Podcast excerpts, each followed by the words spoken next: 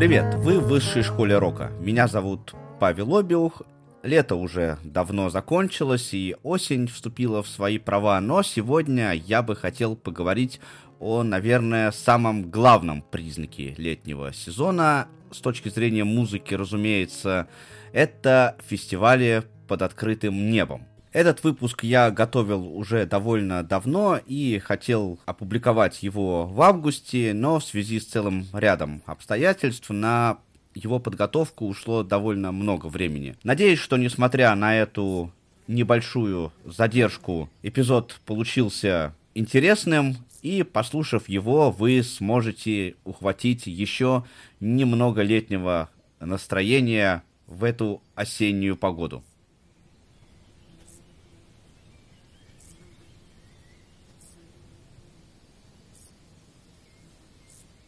Идея проводить масштабные сейшены под открытым небом уже давно кажется не новой. Каждое лето по всему миру проходят сотни, если не тысячи подобных мероприятий. Но когда-то сама идея собрать тысячи людей где-нибудь в поле и играть для них живую музыку казалась безумием. В этом выпуске я расскажу о фестивале, который дал толчок к традиции проведения подобных мероприятий. И хотя Вудсток 1969 года, конечно же, не был первым рок-фестом, он до сих пор остается самым значимым и самым масштабным в истории музыкальной культуры. В общем-то, само понятие рок-фестиваль до сих пор ассоциируется с Вудстоком, хоть и прошло уже больше 50 лет. Усаживайтесь поудобнее, этот выпуск будет длинным. Первую очередь хочу обратить ваше внимание, что фестиваль, о котором пойдет речь в этом выпуске, не совсем рок-фестиваль в том смысле, в котором мы понимаем это явление сейчас.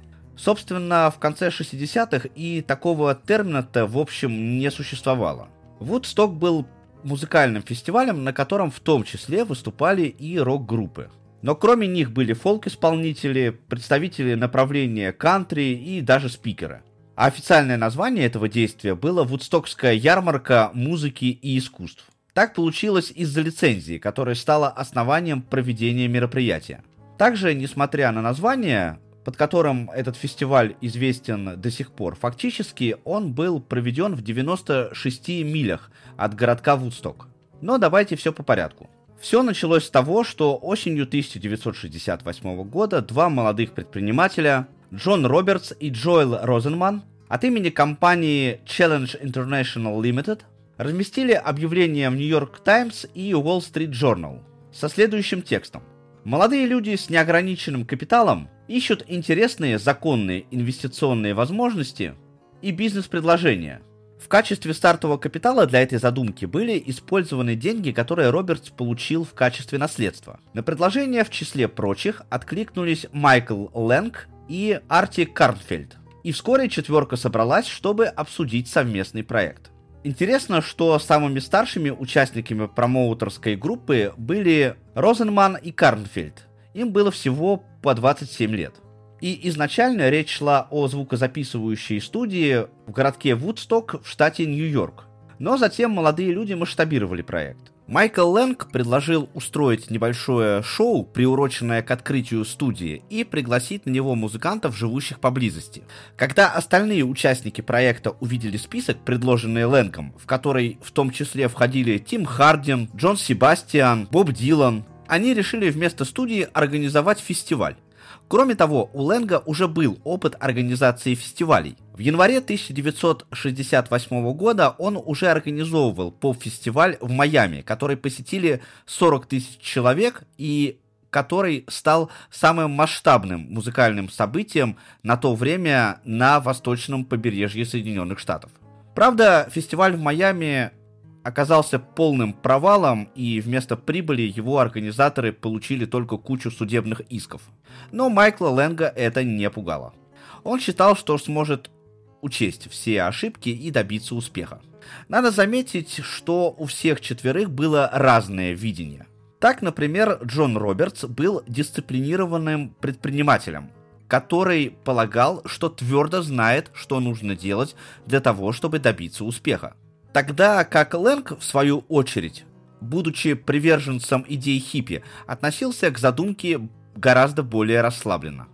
Одно время Робертс даже подумывал выйти из проекта, но не сделал этого. Партнеры объявили прием заявок от музыкантов, но поначалу не получили никакого отклика. Все изменилось, когда группа Creedence Clearwater Revival решила заключить контракт с организаторами на 10 тысяч долларов. После этого события и другие музыканты стали изъявлять свое желание принять участие в фестивале. Забегая вперед, скажу, что Creedence должны были стать одними из хедлайнеров шоу. Но обстоятельства сложились так, что им пришлось выступать глубокой ночью. Однако давайте по порядку. Дук Клиффорд, барабанщик группы, вспоминал, как только мы согласились, остальные тут же встали в очередь. Изначально фестиваль планировали провести там же, в Вудстоке, но не смогли найти подходящего места.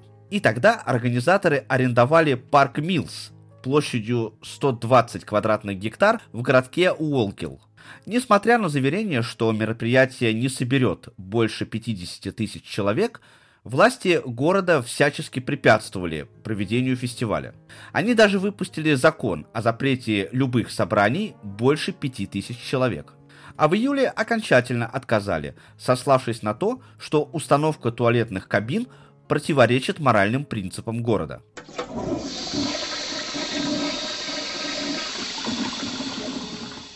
Перед организаторами стала огромная проблема. Даты проведения фестиваля были уже заявлены, и до них оставался всего один месяц. Были заключены договоры с музыкантами и закуплено оборудование, а места проведения фактически не было. Здесь нужно сделать небольшую паузу, чтобы объяснить, почему городские власти так противились проведению фестиваля. Дело в том, что американское общество в конце 60-х было идеологически разделено на два лагеря. Виной этому была военная кампания, которую Соединенные Штаты вели во Вьетнаме. Консервативная часть общества поддерживала эту, с позволения сказать, военную операцию. Кроме того, власти страны проводили довольно мощную пропагандистскую работу для поддержки войны. С другой стороны, было множество ее противников, в основном среди молодежи, в том числе и большая часть культурного сообщества, среди которых были музыканты и прочие культурные деятели. Протестные настроения не то чтобы напрямую преследовались, но явно не приветствовались официальными властями. Слишком активные противники войны даже получали тюремные сроки. Например, те, кто уклонялся от призыва в армию. Также в конце 60-х общественное возмущение достигло пика на фоне убийств Мартина Лютера Кинга и Роберта Кеннеди. Очевидно, что большое количество музыкантов, открыто высказывавшихся против государственной политики, должно было привлечь и большое количество их поклонников. Нежелание официальных властей связываться с этой публикой вполне объяснимо. Позже мы увидим, что их опасения были не напрасны. На фестивале Вудсток активно поддерживались антивоенные идеи. И еще один штрих к этой картине, без которого нельзя обойтись в нашем рассказе – движение хиппи – эта философия, идеологической основой которой является не насилие, свободная личность и свободная любовь, расцвела в США во второй половине 60-х годов. Протест против Вьетнамской войны стал одним из ее катализаторов.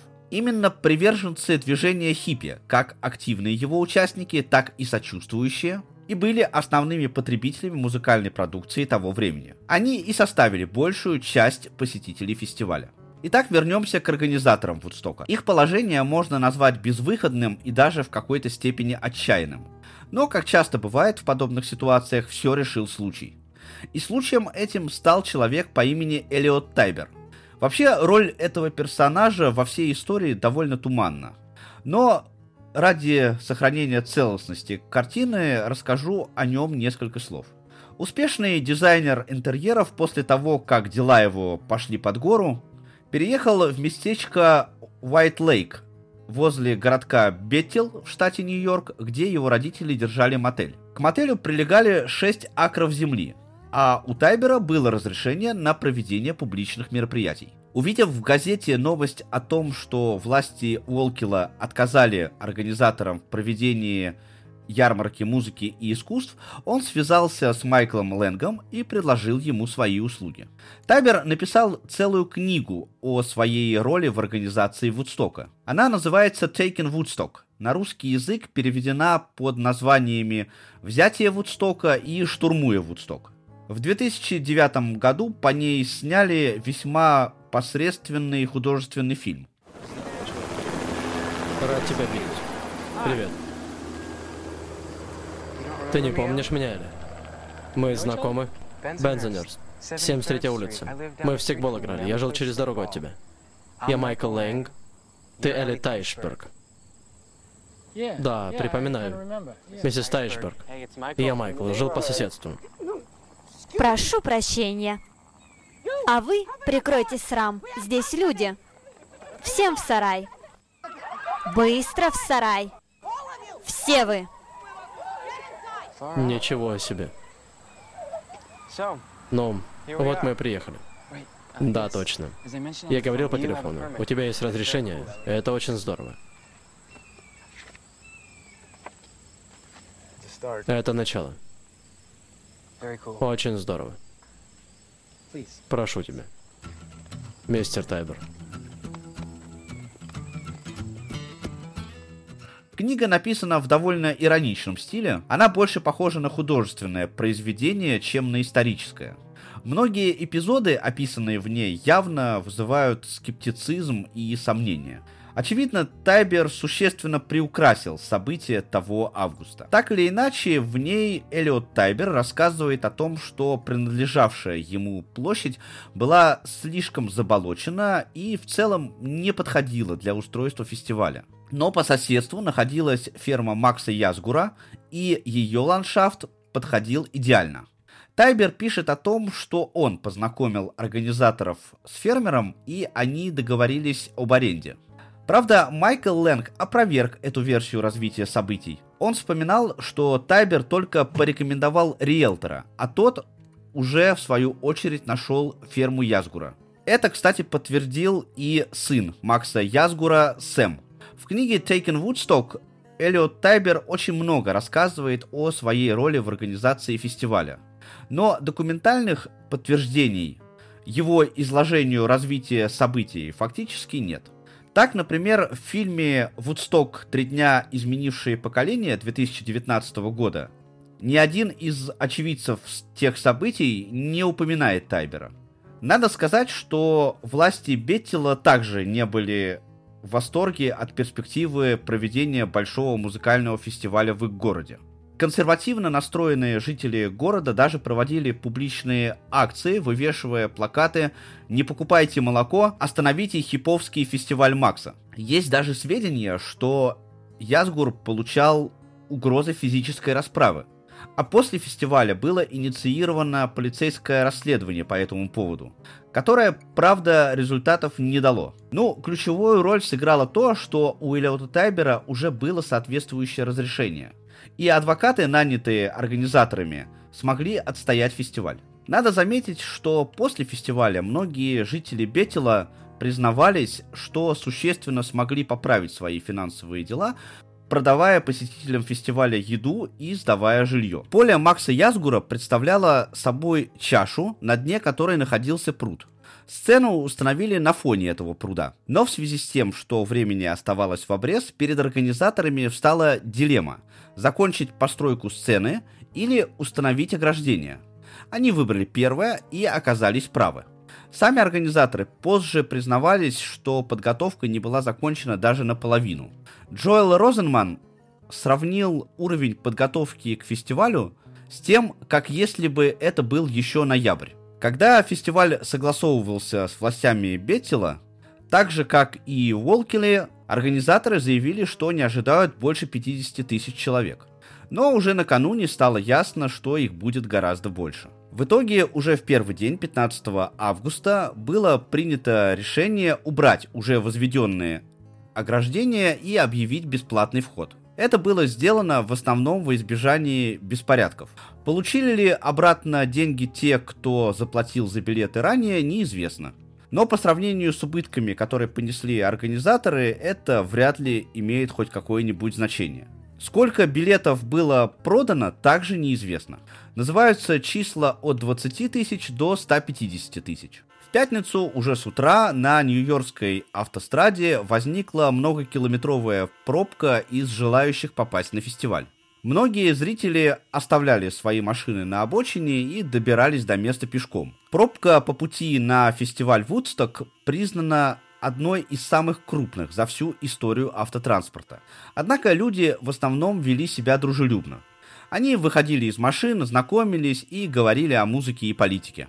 По радио и телевидению людей отговаривали от посещения фестиваля, утверждая, что место его проведения переполнено и больше людей и машин там не поместится. В первый день Вудстока отзывы в СМИ в основном были негативными и осуждающими. Таблоиды и радиостанции рассказывали об ужасах и беспорядках на поле фермы Макса Язгура. Однако к концу фестиваля информация стала более позитивной.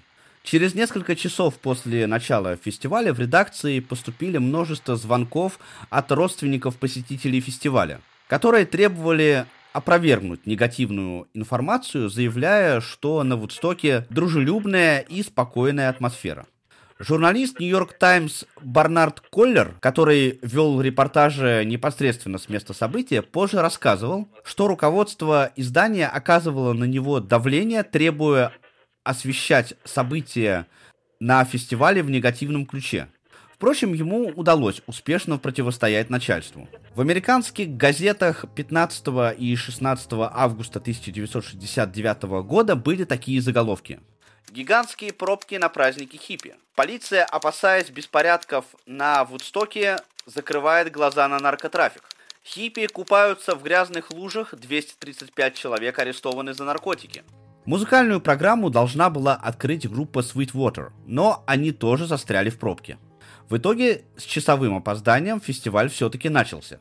В 5 часов пополудни на сцену вышел Ричи Хейвенс, который был вторым в очереди. Он начал свое выступление с песни From the Prison, Get Together from the Prison.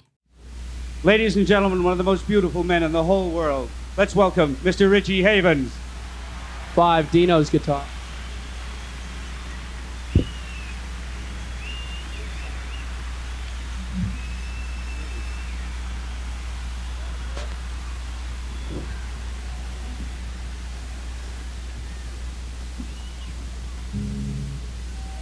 Hello.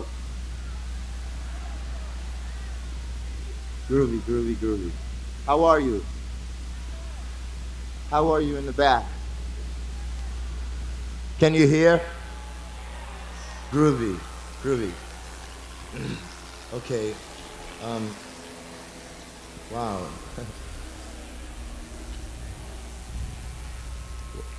it's really beautiful to see so many people together.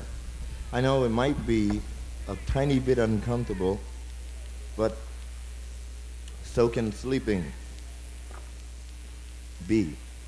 Tiny bit uncomfortable. Right? Right, okay, groovy. Can you turn it back up?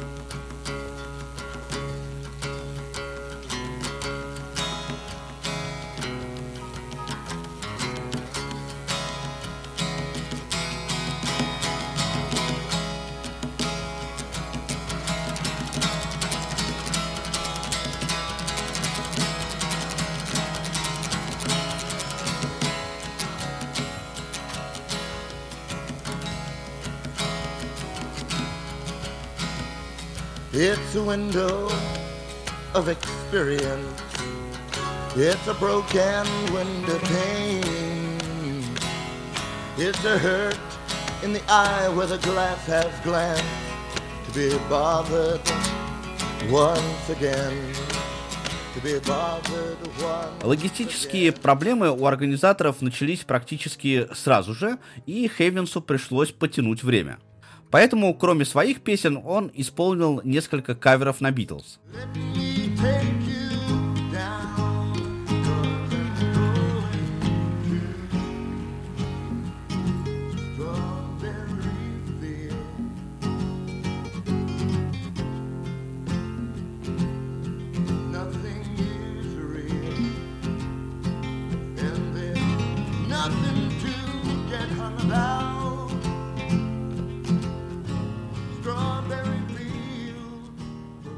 А закончил свое выступление импровизацией Freedom, основанной на спритчуэле Sometimes I Feel Like Marvelous Child.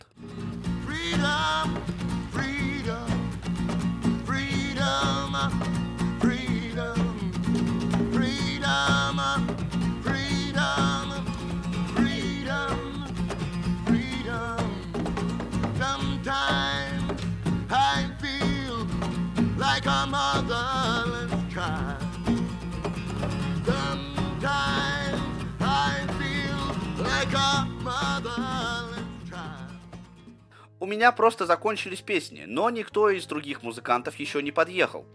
И у меня прямо на сцене родилась эта импровизация.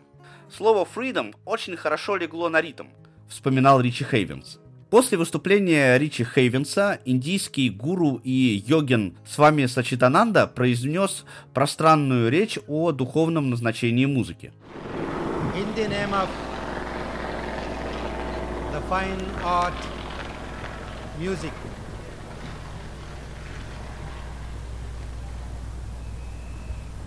In fact, through the music, we can work wonders. Music is the celestial sound and it is a sound that controls the whole universe and not the atomic vibrations. Sound energy, sound power is much, much greater than any other powers in this world. После чего на сцену все-таки поднялись Sweetwater, которые продолжили тему, начатую Ричи Хейвенсом.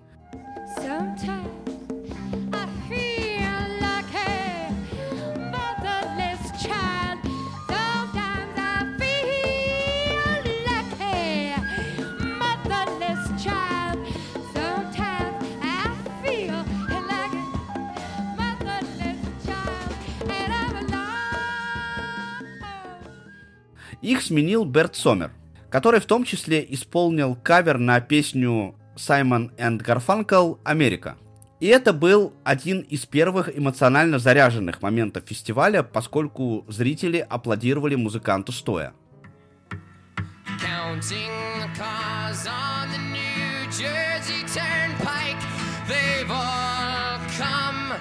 To look for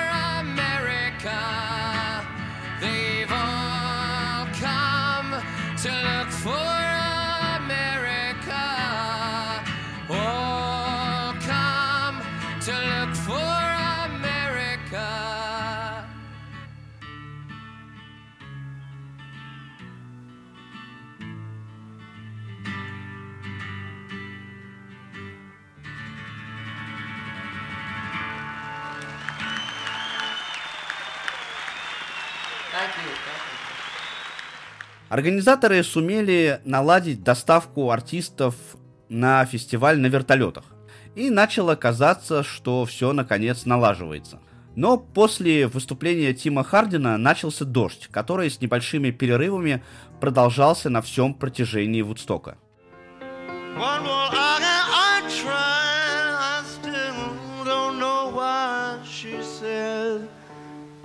What she does.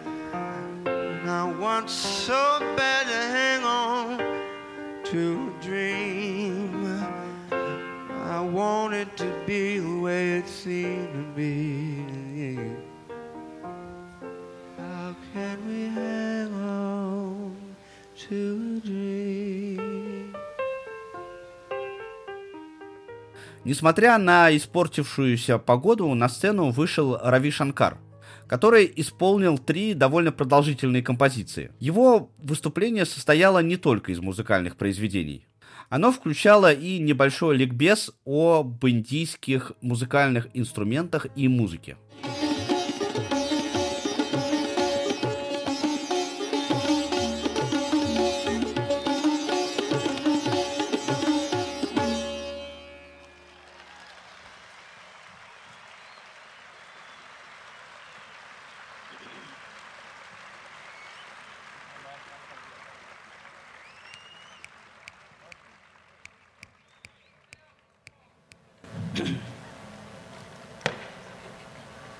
Before starting the next number, I, would just like to say a few words. This is mainly for people to whom our music is new. Can I request those of you to whom this live music, I don't mean having heard it uh, in film or record, but live music, Indian music is new. Would you please raise your hands?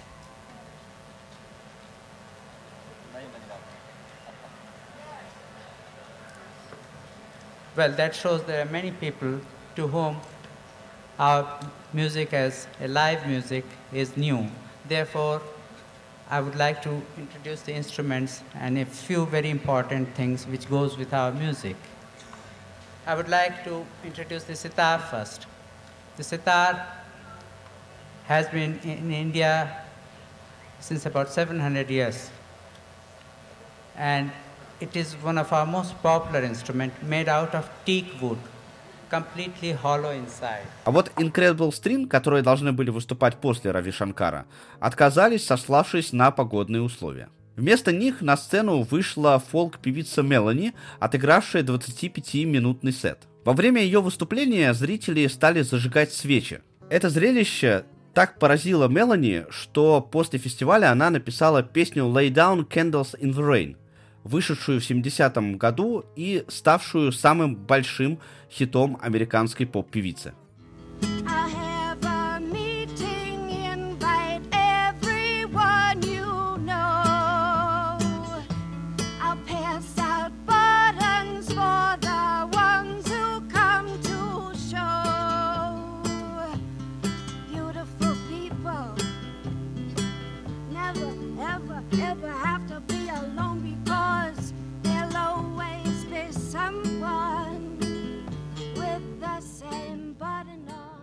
Арла Гатри во время своего выступления в шутку сказал «Нью-Йоркская автострада закрыта, чувак, слишком много фриков». New York State Thruway is closed, man.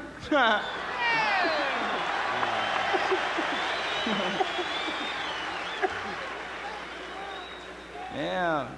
A lot of freaks.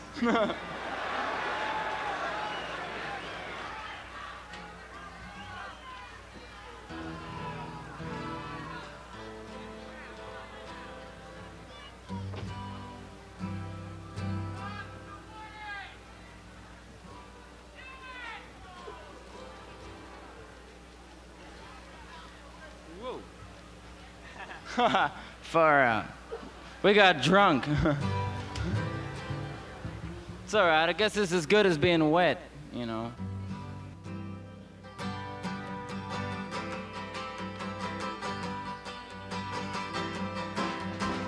Rolling, wheeling, like I'm feeling everything. Gonna carry on. You go your way, I go my way. We will come and so be gone. Закрыла первый день фестиваля Джоан Байес. В ее выступлении принимал участие Джеффри Шертлиф, с которым они исполнили несколько песен. В том числе композицию The Birds Drug Store Truck Driven Man, которую Шертлиф посвятил Рональду Рейгану, бывшему на тот момент губернатором Калифорнии. Hello to all friends of the draft resistance revolution in America. Good evening. I hope it stops raining. One thing about the draft resistance that's different from other movements and revolutions in this country in that we have no enemies. And the, it's one of the beautiful things about it. And to show that our hearts are in the right place, we'd sing a song for the governor of California, Ronald Reagan Zab. He's a drugstore truck driving man, and he's the head of the Ku Klux Klan. When summer comes rolling around, we'll be lucky to get out of town. He's been like a father. Также во время своего выступления Джоан Байс рассказала о своем муже Дэвиде, на тот момент отбывавшем срок за уклонение от армейской службы. Кстати, Джоан Байс была на шестом месяце беременности. Um,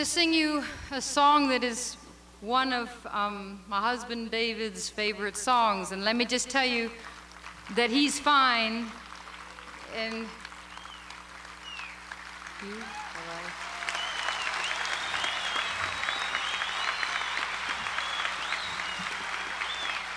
Uh, we're fine too. And David was just shipped from the county jail, which is very much of a drag, to a federal prison, which is kind of like a big summer camp after you've been in county jail long enough. And they shackled his feet and they shackled his hands and they shaved his head and all that jazz. And, and he's perfectly good natured about the whole thing. The last time I saw David, he was smiling as usual. And we had waited a long time for the federal marshals to come to the house and pick him up. And as it turned out, they could have picked him up anywhere after the 10th of July, and they waited till the 16th, so probably any noise about David would have been buried in the moonshot. So, anyhow, I was in touch with the federal marshal, and I said, you know, just let us know when you're coming and stuff, and I'll give you directions, because we really live way up in the hills. And they were too proud to take the directions, so they were two and a half hours late, and they they pulled into the yard, and we had a big party going, and people with beads and hair and really looking happy and having a good time. A lot of cameras, a lot of action. And these poor federal marshals didn't look very happy at all. And they walked into the living room and I said, there were about 20 people there, and I said, You get to choose which one's David. Ha ha ha. And there was there was no response from them at all, so I offered them a cup of coffee, and they said, no, no, they had to be back to the office by 11. And I said, yeah, but it's 11.05. You didn't get lost, did you? And they said, as a matter of fact, they had gotten a little lost. And I thought to myself, I wonder if you know how lost you really are.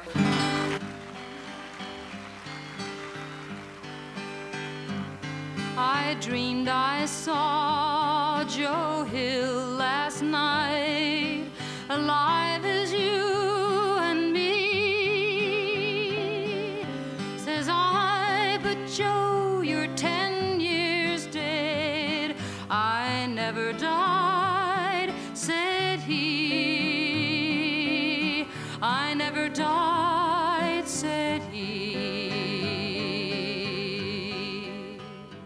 Вы наверняка заметили, что настроения на фестивале приняли весьма определенное направление. Патриотично настроенные, беру в кавычки это понятие, чиновники не зря опасались. Но несмотря на антивоенные настроения, никто из зрителей или музыкантов не подвергся преследованию властей. Также, я думаю, вы обратили внимание, что первый день фестиваля был в основном посвящен кантри и фолк музыкантам, исполняющим свои песни в акустике, часто под аккомпанемент только одной гитары. В завершении первого фестивального дня дождь усилился, а зрители продолжали пребывать.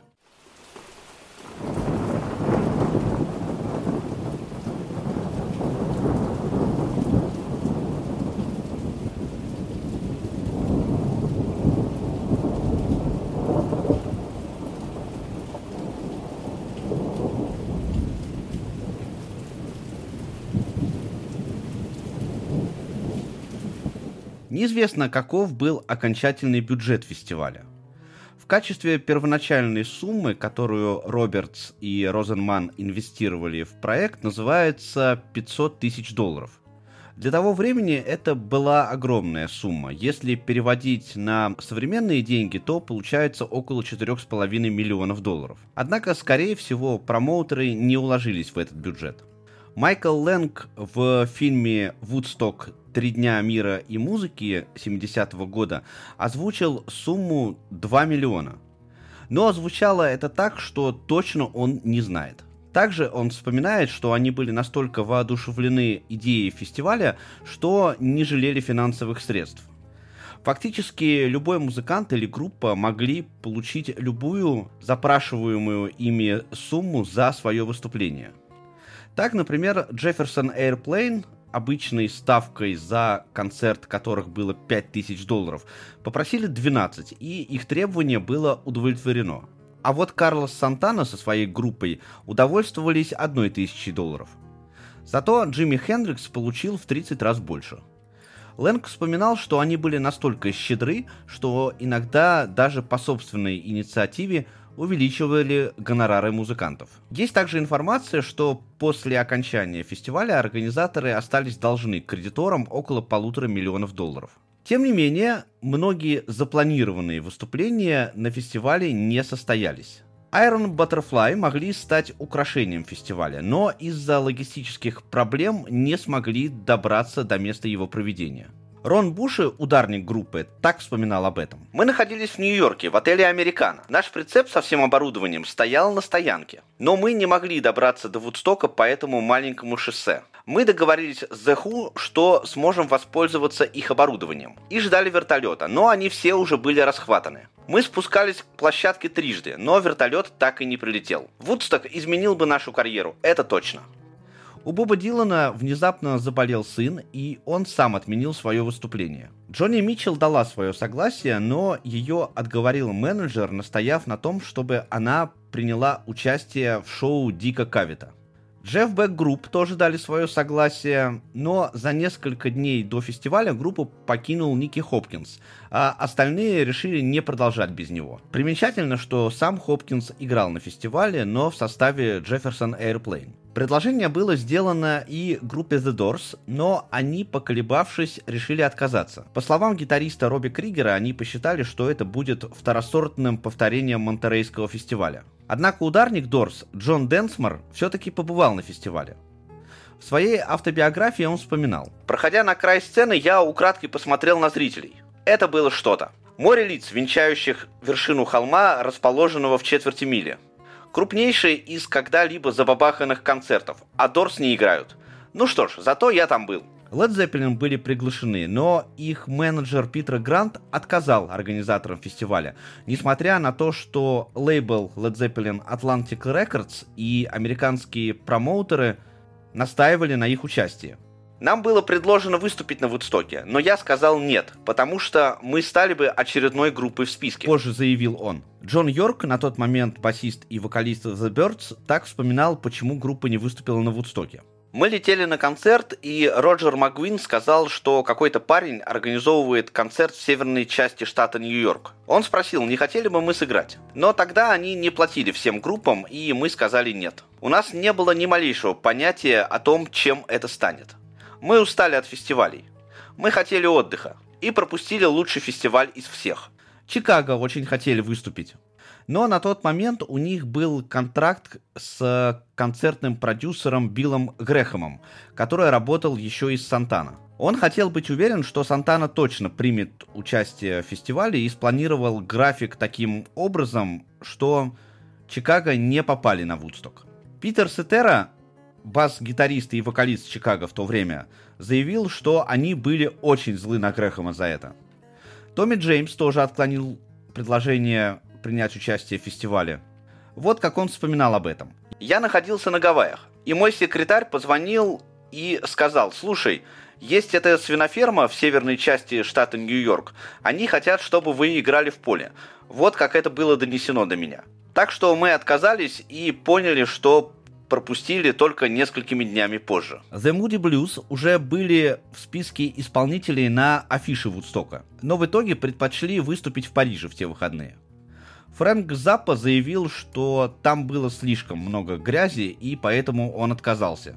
Непонятно, правда, как он узнал об этом до начала фестиваля, ведь его не было в первоначальном списке. Йен Андерсон, лидер Джеффротал, заявил, что не хотел тратить выходные в поле с немытыми хиппи.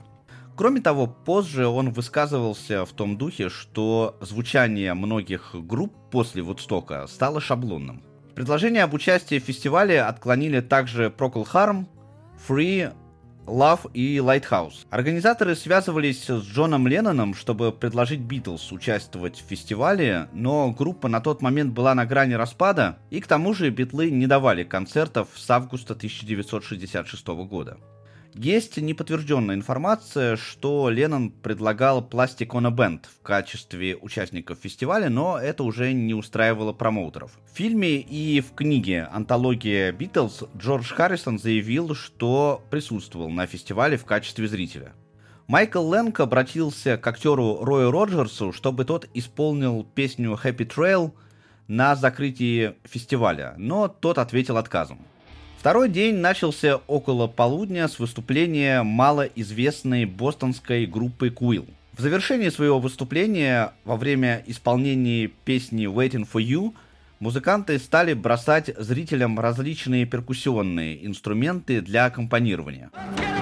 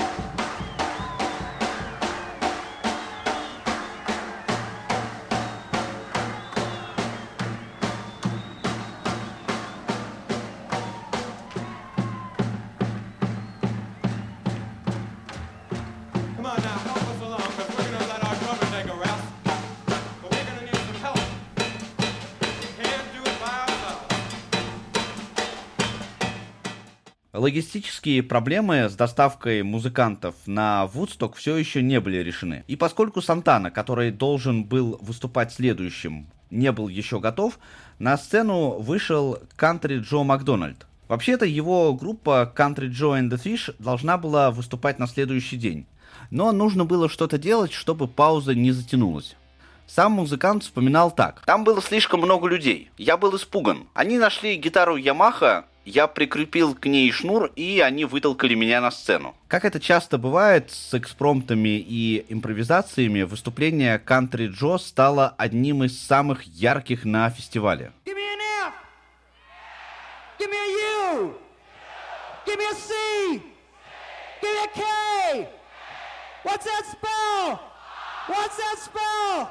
What's that spell? Во время исполнения своего антивоенного манифеста I feel like I'm fixing to die, Country Джо обратился к зрителям. Послушайте, я не знаю, как вы собираетесь остановить эту войну, если не будете петь громче. Вас здесь 300 тысяч ублюдков, и я просто хочу, чтобы вы начали петь. Люди начали подниматься и подпевать ему. Listen, people, Ever stop the war if you can't sing any better than that. There's about 300,000 of you fuckers out there. I want you to start singing. Come on. And it's one, two, three. What are we fighting for? Don't ask me, I don't give a damn. The next stop is Vietnam. And it's five, six, seven. Open up the pearly gates. Well, ain't no time to wonder why. Whoopee, we're all gonna die. Со сцены Country Джо уходил под оглушительные аплодисменты и крики бис. Так что ему пришлось снова подняться на сцену и еще раз исполнить фрагмент этой песни. Come on, fathers, don't hesitate. Send your sons off before it's too late. Be the first one on your block. Have your boy come home in a box. And it's one, two, three. What are we fighting for? Don't ask me, I don't give a damn. The next stop is Vietnam. And it's five, six, seven. Open up the pearly gates. Well, ain't no time to wonder why. Whoopee, we're all gonna die. Ladies and gentlemen, Joe McDonald. Раз, два, три. За что мы сражаемся? Не спрашивай, мне наплевать. Следующая остановка Вьетнам. 5, 6, 7. Открывайте райские врата. Не спрашивай почему. Мы все умрем. Полный русский подстрочник этой сильнейшей вещи я приводил в выпуске об антивоенных песнях от 24 марта. Послушайте, если еще не слышали. Ну, а следом на сцене появились участники еще никому неизвестной группы Сантана. Свой дебютный альбом музыканты выпустили тем же августом.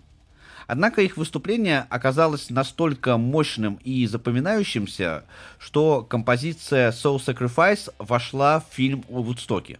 Вудсток «Три дня мира и музыки».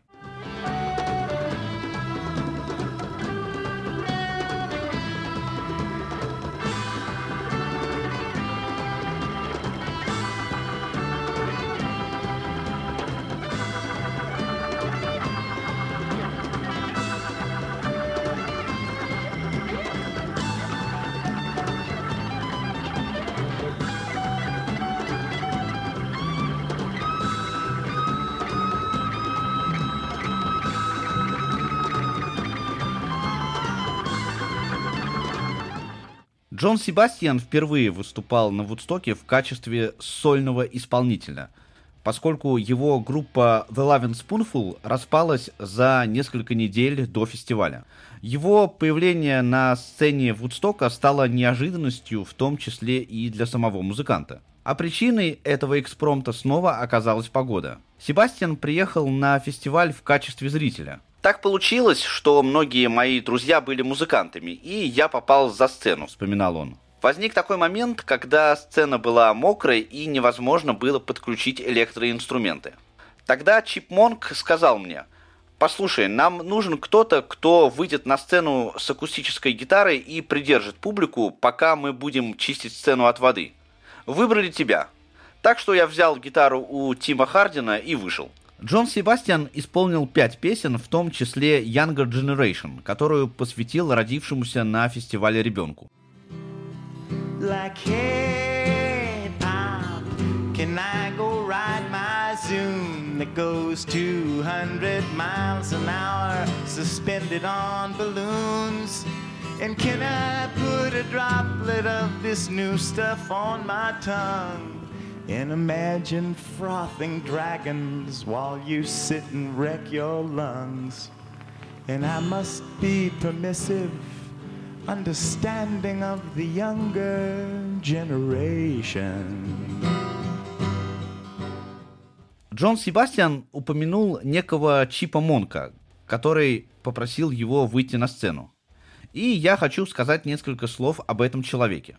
Чип Монк – осветитель и дизайнер сцены. До фестиваля Вудсток он уже участвовал во многих крупных мероприятиях. В частности, проектировал свет и сцену на уже упомянутом ранее фестивале в Майами, который продюсировал Майкл Лэнг. В 1967 году он работал на фестивале в Монтерее, который стал первым крупным выступлением для Джимми Хендрикса и The Who. К работе на Вудстоке Чипа Монка привлек Майкл Лэнг за 7 тысяч долларов. Он разработал грандиозный проект, но большая часть оборудования так и пролежала под сценой, поскольку проект предназначался для ранее установленной сцене в Волкиле. А на площадке в Бетеле сцену устанавливали на скорую руку. Над ней даже не было крыши, и заготовленное оборудование просто невозможно было установить. Лэнг также предложил Монку быть ведущим фестиваля – в историю вошли его призывы не употреблять коричневую кислоту и не сидеть на высотных конструкциях, которые он произносил со сцены. Ladies and gentlemen, if you please, with those of you who have taken up residence on the towers, please come down. There are people sitting behind you who have the same right as you, who unfortunately cannot see. It would be greatly appreciated if you'd please come down. On both towers, if you would, you may have a very good seat, but your body is blocking at least 10 to 15 people behind you. No, not up. down, if you would, please. Please, all of you. come down. Ну и уж раз речь зашла о ведущих, скажу и о втором. Это был продюсер и промоутер Джон Морс. Он тоже увековечил свое имя в истории фестиваля, объявив в первый день, что вход объявлен бесплатным. This is one thing that I was going to wait a while before we talked about, but maybe we'll talk about it now so you can think about it because you all, we all have to make some kind of plans for ourselves. It's a free concert from now on.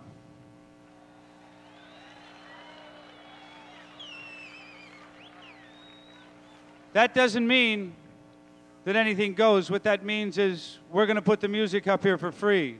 What it means is that the people who are put, backing this thing, who put up the money for it, are going to take a bit of a bath, a big bath. That's no hype, that's truth. They're going to get hurt. But what it means is that these people who put this thing here have it in their heads. And it's worth being grateful for that your welfare and their welfare is a hell of a lot more important, and the music is, than a dollar. Также ведущие служили для связи на фестивале. Люди передавали записки на сцену, если, например, потеряли своих или хотели привлечь чье-то внимание. И Чип Монк и Джон Морс читали их. Nick Prince, Nick Prince, will you come to the stage immediately? And Bruce Cook to the stage door. This is important. Thank you. Nancy Melka, please go to the information booth and meet Sam Stowell. Bill Walters, meet Larry Wilson at the first aid. Debbie Scott, Debbie Scott, please phone your family. 516 546 0755. Debbie Scott. Call collect, please. Larry Williams, your wife, Wendy, please meet her at the left of the stage. She needs your help. That probably means over here. David Phillips, meet Susan at the information booth. Please bring her traveling bag. На сцену поднялись Кейв Хартли Бенд.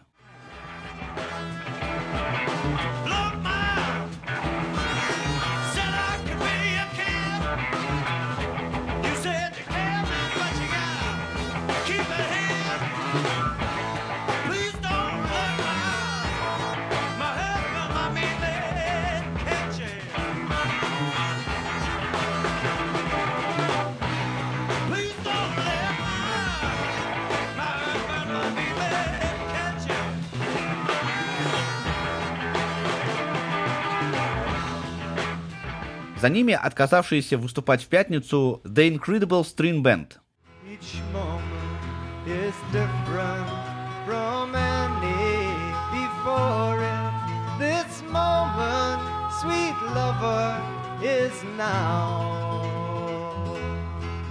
And if I don't kiss you, that kiss is untasted. I'll never, no, never get it back.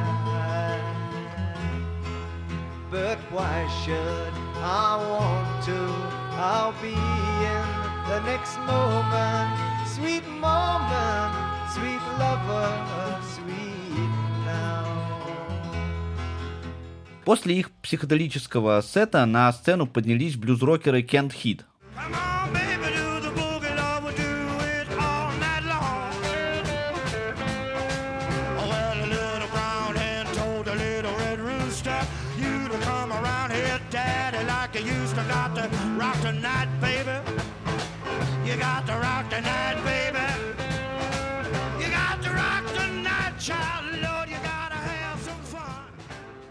Затем хард-рок группа Лесли Уэста Mountain, для которой это было всего лишь четвертое выступление в их карьере.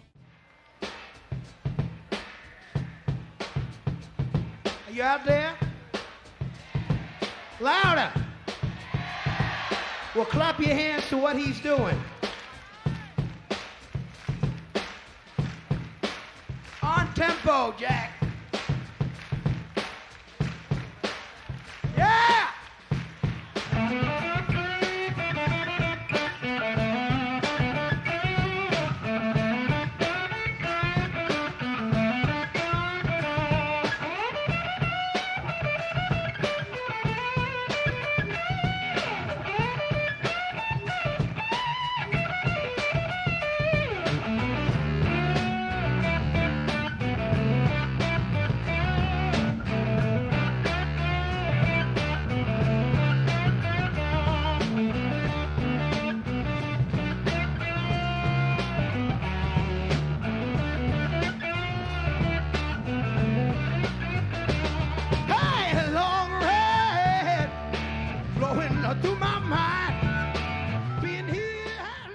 А на следующем участнике фестиваля произошел очередной масштабный сбой. В самом начале сета группы Grateful Dead произошло замыкание, когда музыканты начали исполнять хай-тайм, из-за того, что их оборудование не было заземлено. Вследствие чего образовалась длительная пауза. На сцену вышли организаторы и другие участники фестиваля, которые пытались устранить проблему под возмущенные крики зрителей.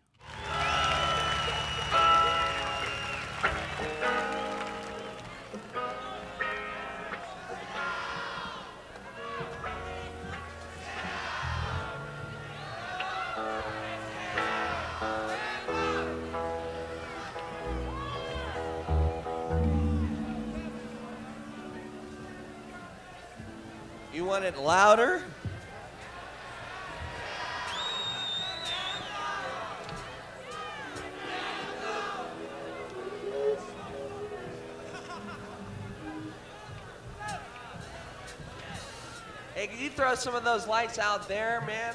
Wherever you are? Light show? Somebody? There's nothing out here but this enormous void with little fires in it. Yeah. Okay. Presumably somebody's working on it. It's a sinister plot. My word.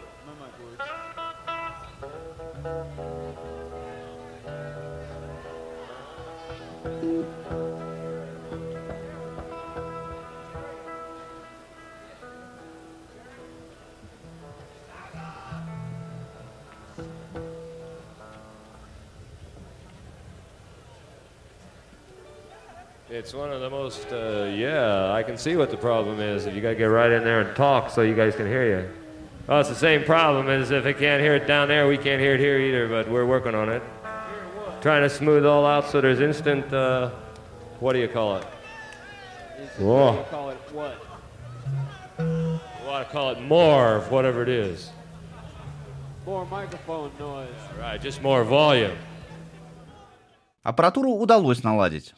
Однако позже Джерри Гарсия вспоминал, что его било током на протяжении всего выступления, а из гитары вылетали синие искры. Creedence Clearwater Revival, которые первыми подписали контракт на выступление на Вудстоке и должны были стать хедлайнерами второго дня, поднялись на сцену только около полуночи. Вот как вспоминал об этом Джон Фогерти.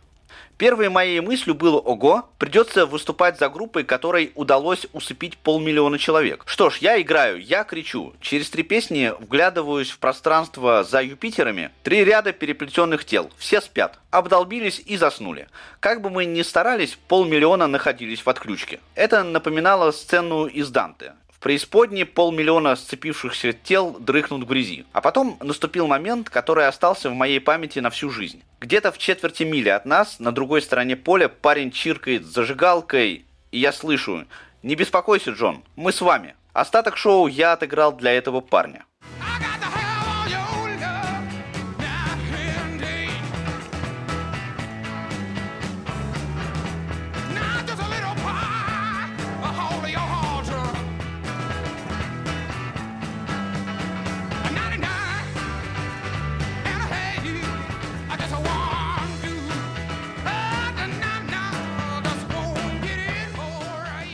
Многие источники, рассказывающие о фестивале, подтверждают слова Джона Фогерти, говоря, что большинство посетителей к моменту выступления Криденс уже спали. Но на записи отчетливо слышны аплодисменты и поддержка группы. Возможно, лидер Криденс немного лукавит. Кроме того, учитывая количество людей, присутствующих там, нужно учитывать, что в меньшинстве могли остаться 1100. Так или иначе, Фогерти остался недоволен выступлением Криденс и запретил использовать его запись, в том числе и в фильме о Вудстоке. Но когда записи все-таки были опубликованы, многие согласились с тем, что это был один из самых ярких сетов на Вудстоке. Because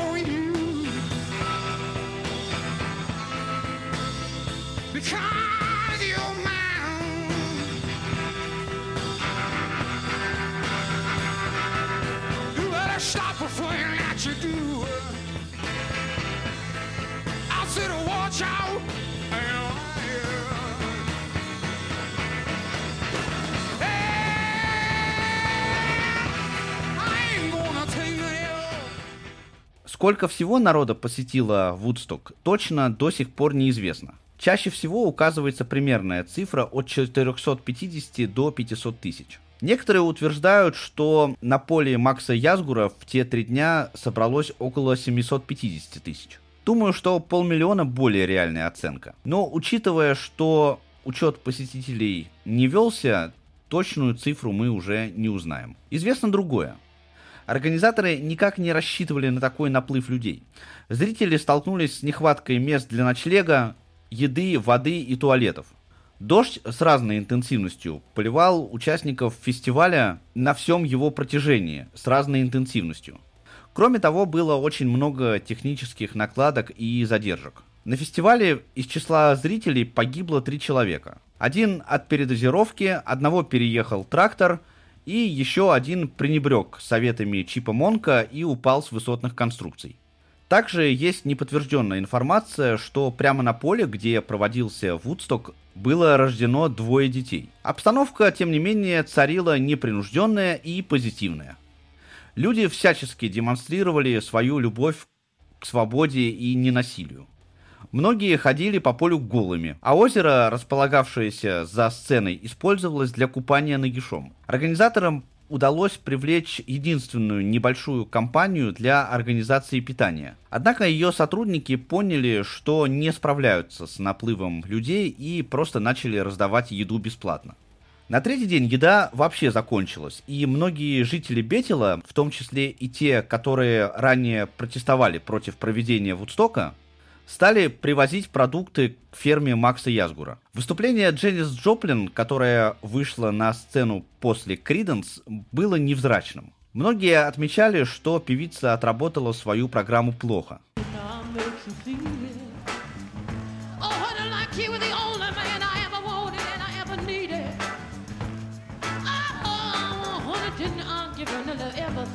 that I ever had to give.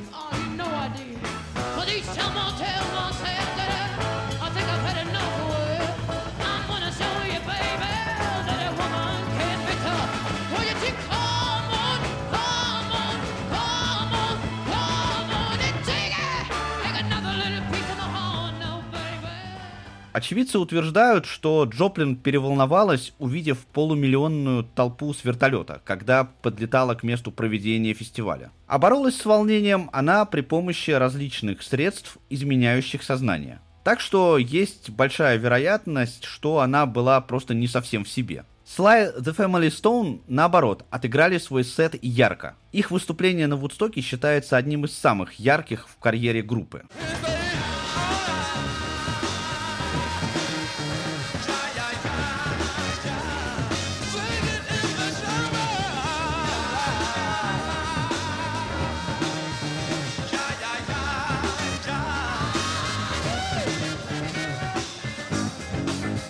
The Who не выходили на сцену до 5 утра из-за разногласий с организаторами по вопросам оплаты. Однако, выйдя, они отыграли полноценный концерт из 21 композиции. Выступление The Who запомнилось и тем, что солнце над полем взошло в тот момент, когда Роджер Долтри начал петь.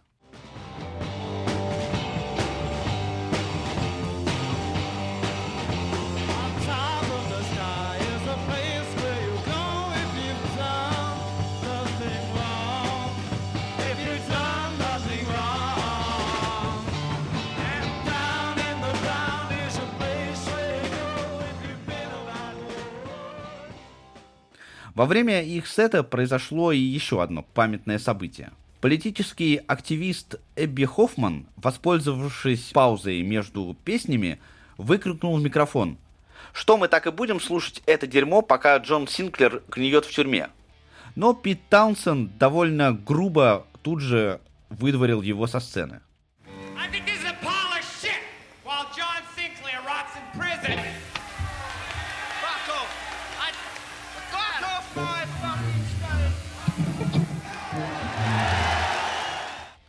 Джон Синклер в то время был приговорен к 10 годам заключения за хранение марихуаны и стал одним из символов антивоенного движения, поскольку его приговор явно имел политический, а не уголовный характер. Пару слов скажу и об Эбби Хоффмане. Его роль во всей этой истории была скорее отрицательной. Хотя он тоже был политическим активистом, протестовавшим против войны, и даже возглавлял одно из направлений движения хиппи. Но постоянно пытался подталкивать организаторов к радикально политической концепции фестиваля.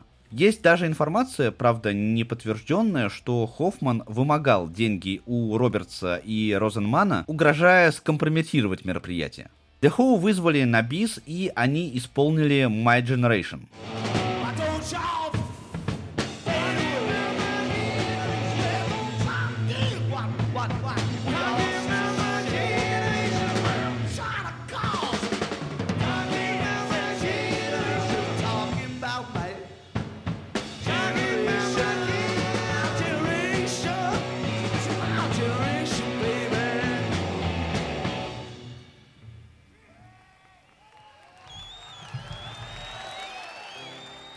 По первоначальному плану второй день фестиваля должны были закрывать Jefferson Airplane. Но в реальности они поднялись на сцену только около половины восьмого утра. Грейс Слик, вокалистка группы, приветствовала публику словами «Вы видели много тяжелых групп, теперь будет утренняя маниакальная музыка. Это новый рассвет. Поверьте мне». All right, friends, you have seen the heavy groups. Now you will see morning maniac music. Believe me, yeah. It's a new dawn. Yeah, the regular guys. And Nikki Hopkins.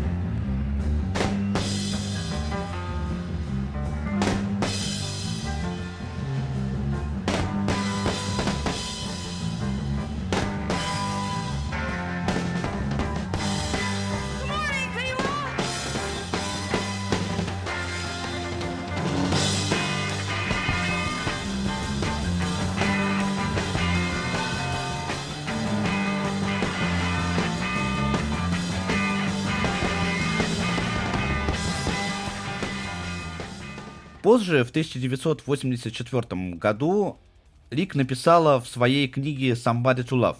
На какое-то мгновение дождь прекратился, и мы увидели рассвет нового дня и нового удивительного этапа истории. Я смотрела на полумиллионную толпу детей, покрытых грязью. Кто-то спал, кто-то радостно кричал, кто-то занимался любовью не стесняясь людей вокруг. Поверх одежды полиэтиленовая пленка, на головах бумажные пакеты, чтобы не мокнуть. Кто-то танцует, потрясая грязными длинными волосами. Но кто бы что ни делал, мы были едины.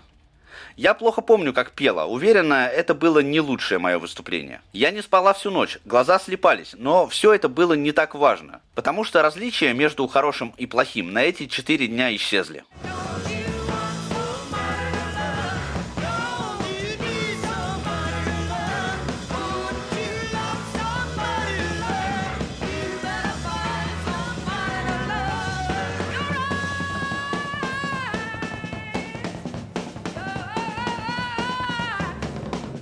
Утром 17 августа губернатор штата Нью-Йорк Нельсон Рокфеллер позвонил Джону Робертсу и сообщил, что он собирается отправить 10 тысяч полицейских для охраны правопорядка на Вудстоке. К счастью, Робертсу удалось отговорить его. В целом, как свидетельствует большинство очевидцев, атмосфера была вполне мирная. Люди были доброжелательно настроены. Но кто знает, что бы произошло, если бы полиция начала пытаться наводить порядок. Примите во внимание и то, что на фестивале царили антивоенные и антигосударственные настроения. Вмешательство правоохранительных органов с большой долей вероятностью могло бы спровоцировать ответные действия толпы. Робертс позже рассказывал, что много раз пытался объяснять это властям, призывая помочь, а не применять силу. И власти Нью-Йорка отправили на Вудсток 45 медицинских бригад, что было весьма кстати, поскольку запасы медикаментов, заготовленных организаторами, подошли к концу. Правда, зрителей слегка напрягло то, что медиков доставляли на военных вертолетах, которые некоторое время кружили над полем. Надо сказать, что промоутеры изначально хотели избежать присутствия властей на Вудстокском фестивале полагая, что силовые структуры не способны будут обеспечить настоящий порядок. Они хотели, чтобы на фестивале изначально царили миролюбивые и позитивные эмоции, что во многом им удалось. Однако на фестивале были те, кто обеспечивал безопасность и порядок изнутри публики. Для этого организаторы привлекли одну из самых крупных хиповских коммун под названием «Свиноферма». Вместо силового воздействия на нарушителей спокойствия, эти ребята пытались успокаивать людей при помощи юмора и своих представлений. Есть даже неподтвержденная информация, что они остужали пыл чересчур разгоряченных зрителей различного рода стимулирующими веществами, раздавая их. Члены свинофермы называли себя вежливой полицией добра. Они разбили свой лагерь в стороне от основного действия, где в числе прочего организовали импровизированную сцену, на которой проходили различные джем-сейшены. В них участвовали и некоторые из музыкантов. Например, Джоан Байес отыграла там небольшой сет перед своим выступлением на основной сцене фестиваля. В лесу за полем, который тоже относился к ферме Макса Язгура, проходило что-то вроде ярмарки, на которой продавались музыкальные инструменты, одежда и разнообразные рукотворные изделия. По поводу места фестиваля Вудсток в мировой культуре дискуссии не прекращаются до сих пор. Кто-то считает, что это был просто обычный фестиваль, ничем не отличающийся от остальных. Просто ему повезло запомниться больше.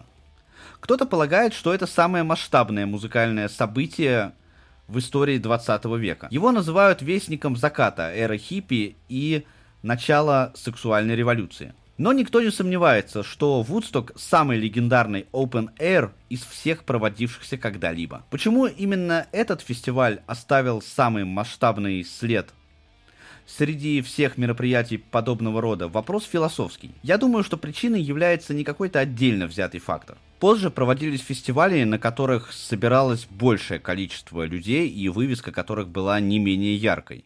Влияние на масштаб Вудстока оказала целая цепь событий, причем часто не зависящих друг от друга. Даже погодные условия и организационные проблемы.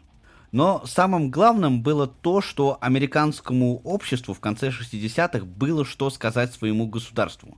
И о войне во Вьетнаме, и о сегрегации и притеснении меньшинств, и о многом другом. Вся эта эмоциональная энергия должна была рано или поздно выплеснуться, и фестиваль Вудсток способствовал этому. Думаю, что американскому правительству очень сильно повезло, что прорыв произошел в мирном ключе. Музыка и единение с единомышленниками помогли направить этот поток по позитивному руслу. А ведь это мог быть и массовый протест, а не музыкальный фестиваль. Попытки повторить успех 1969 года предпринимались неоднократно. В 79, 89, 94, 99 и 2009 годах. Но, несмотря на огромные, гораздо большие, чем у организаторов первого фестиваля Вудсток, бюджеты и громкие имена музыкантов, даже похожего по масштабу резонанса ни разу достичь не удалось. Было также несколько попыток издать записи Вудстока. Все они были ограничены небольшим числом композиций. До 2019 года считалось, что полной записи фестиваля не существует. Однако к 50-летию фестиваля по крупинкам удалось воссоздать полную звуковую картину фестиваля. Боксет, вышедший к этому юбилею фестиваля, состоит из 38 дисков и содержит полное собрание музыкальных номеров и большинство фрагментов между выступлениями. Правда, это ограниченное издание, существует только 1969 его оригинальных копий. Программа официального третьего дня началась около двух часов пополудня. Ее открыл владелец фермы, на поле которой проходил фестиваль, Макс Язгур. Он обратился к зрителям с такими словами. «Я фермер. Я не умею выступать перед людьми, перед таким большим собранием, как это.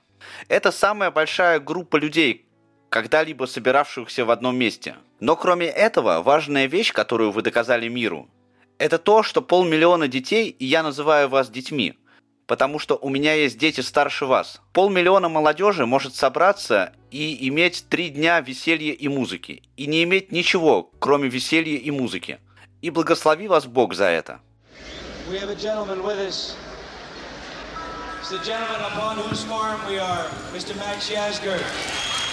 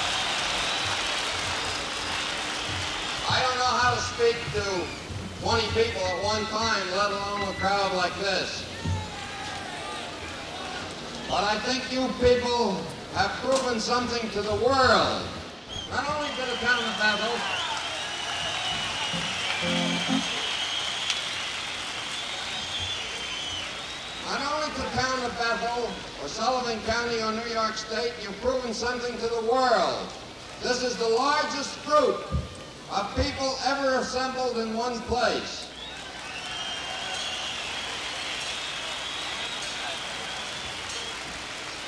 We, we have had no idea that there would be this size group. And because of that, you've had quite a few inconveniences as far as water and food and so forth. Your producers have done a mammoth job to see that you're taken care of. They enjoy a vote of thanks. But above that, the important thing that you've proven to the world is that a half a million kids, and I call you kids because I have children that are older than you are, a half a million young people can get together and have three days of fun and music and have nothing but fun and music. And I God bless you for it. Первую песню своего выступления Джо Кокер, который уже находился на сцене во время речи Макса Язгура, посвятил ему. Yes, yes. Well, good afternoon. And it's, uh, I know, I know all about that. Yeah, it's great to see you. And we're going to do this um, little number to start off with. The title to suggest to that farming guy who came out, because he's seen a nice sort of bloke. And it's called Dear Landlord, anyway, tribute.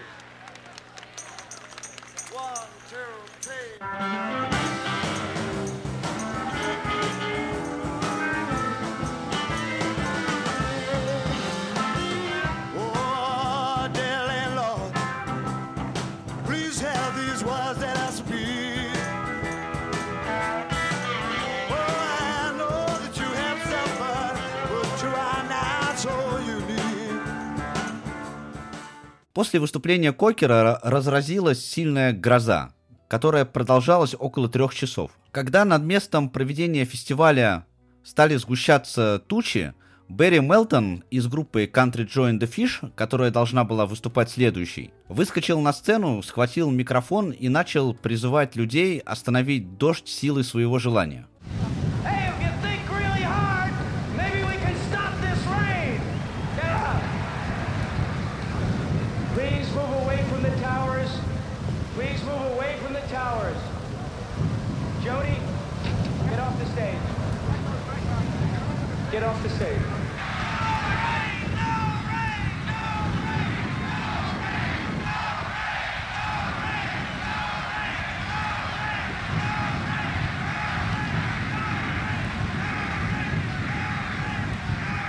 Keep your eyes on this tower. It's gotta blow through. Try to keep yourself comfortable. And keep an eye on the tower. Люди спасались от непогоды как могли, но многие прыгали по лужам и резвились под дождем как дети. Для организаторов гроза стала форменным стрессом, поскольку выяснилось, что главный силовой кабель оказался не заземлен. Но, к счастью, все обошлось. Когда стихия успокоилась, на сцену поднялась группа Country Join the Fish, лидер которой уже выступал днем ранее. И снова была исполнена I Feel Like I'm Fixing to Die. Но, несмотря на все старания музыкантов, которые выкладывались по полной, эффект был хоть и сильным, но не таким, как в субботу.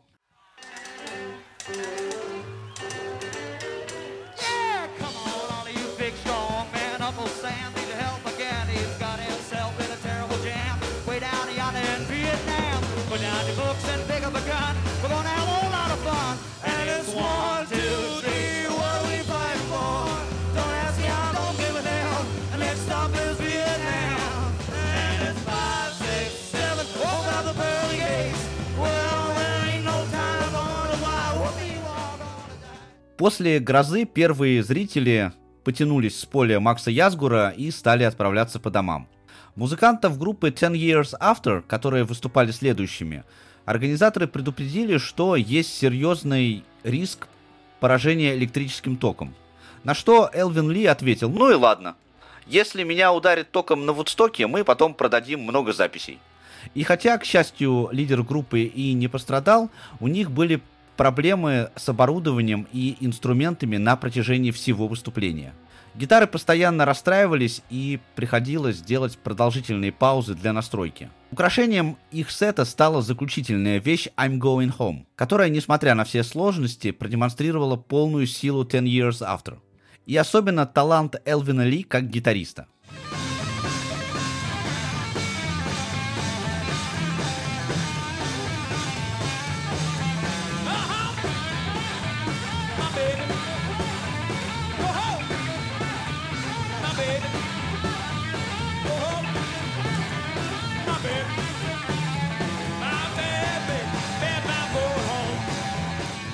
Тем не менее, успех группы на Вудстоке отразился не самым лучшим образом на будущем Ten Years After. Вот что говорила об этом Элвин Ли. Мы были другой группой до Вудстока. Раньше у нас были почтительные зрители, которые ценили джемы и свинги. Но после Вудстока зрители стали очень шумными и только и хотели, что услышать вещи типа I'm going home.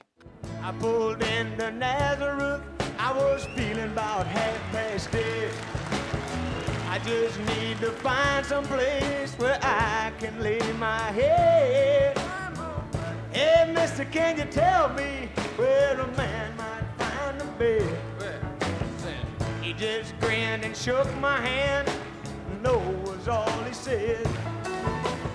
Погода и технические накладки снова задержали запланированную программу. И большая часть участников заключительного дня выступали уже после заката. После The Band на сцену фестиваля поднялся Джонни Уинтер. Во время его сета время перевалило за полночь. В трех песнях музыканту помогал его брат Эдгар. И закончилось это выступление исполнением рок-н-ролльной классики.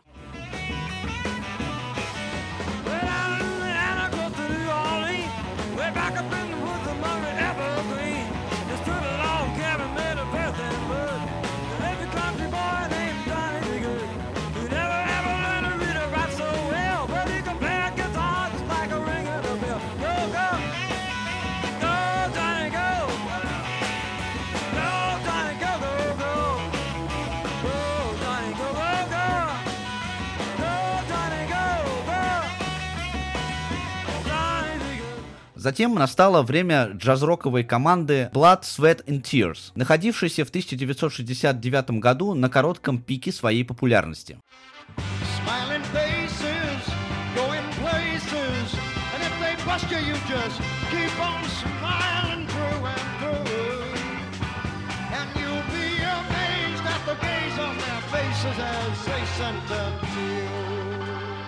Около трех часов ночи на сцену вышли Кросби, Стилс, Нэш и Янг. Это второй раз, когда мы выступаем перед публикой, чувак, и мы чертовски напуганы. Так прокомментировал начало их выступления Стивен Стил. Thank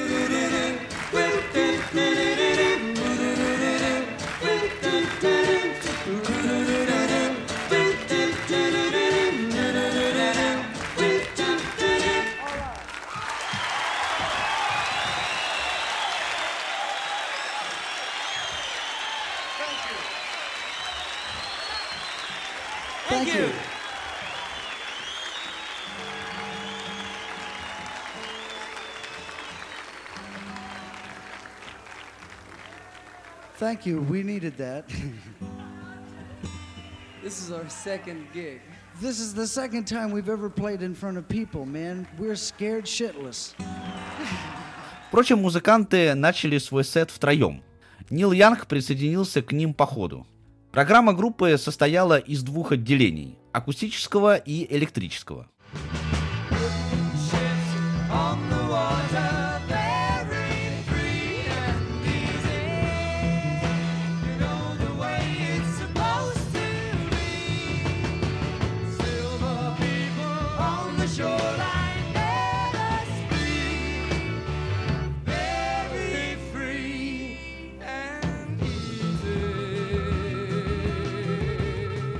Около 6 утра на сцену поднялись Пол Баттерфилд Блюз Бенд. На тот момент группа находилась в процессе творческого поиска и изменения музыкального стиля.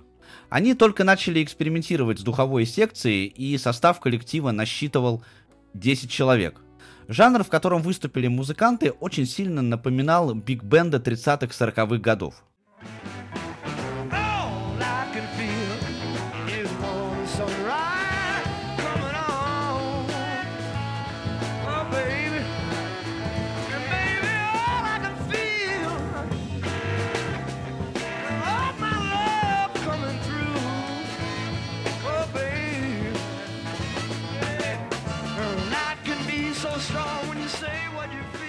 Выступление группы Шенана было коротким, всего полчаса. Самым ярким его эпизодом был номер в жанре ду-воп.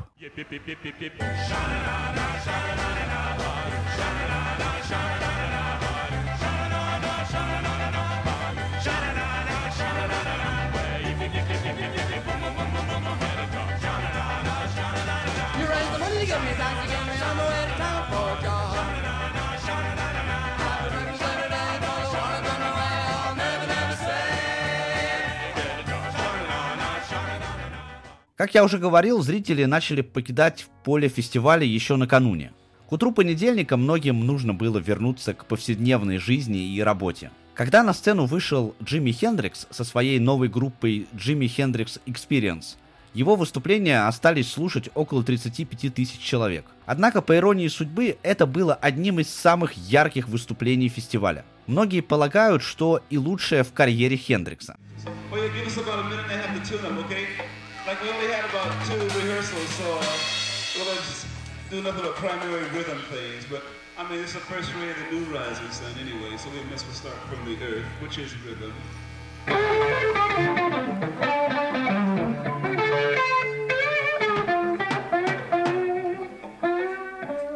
Промоутеры, конечно, предполагали, каким мощным может быть сет Хендрикса. И по первоначальной задумке он должен был закрывать фестиваль в полночь воскресенья.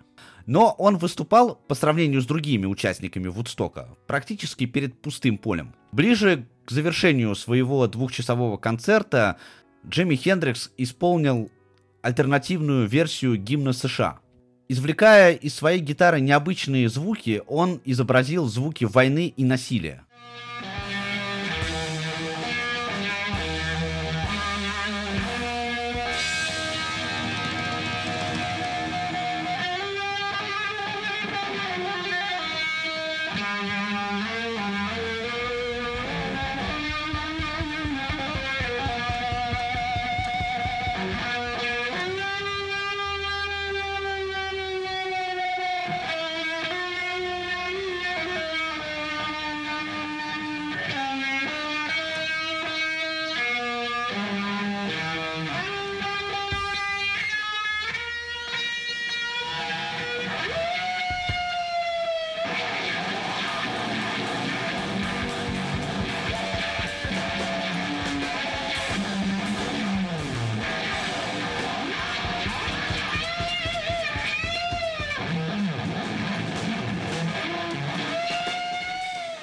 А завершил свое выступление и программу Вудстока композицией «Hey Джо».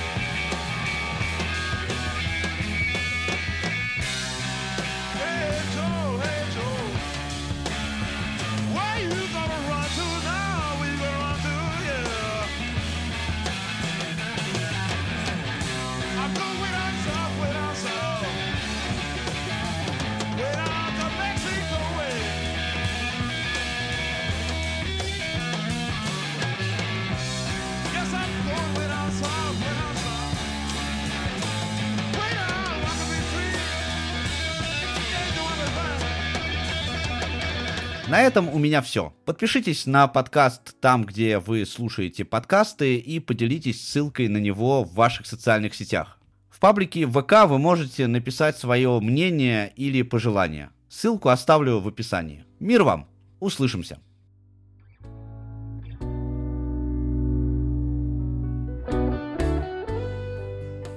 Ladies and gentlemen, Thank you so very much.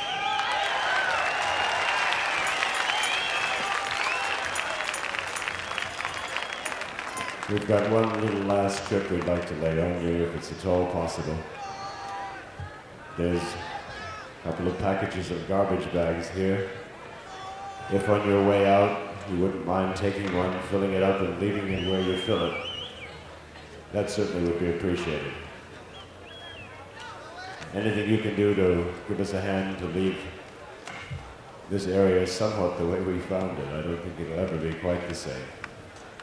But somewhat the way we found it certainly would be appreciated.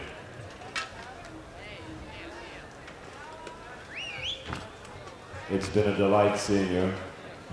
May we wish you anything that the person next to you wishes for you. Good wishes, good day, and a good life. Thank you. Этот подкаст создан в рамках проекта «Диалог Эксперт». Производство звуковой рекламы, подкастов и тифлокомментариев. Создание саунд-дизайна. Подробности по телефону плюс 7 903 233 34 30 и на сайте dialogexpert.com.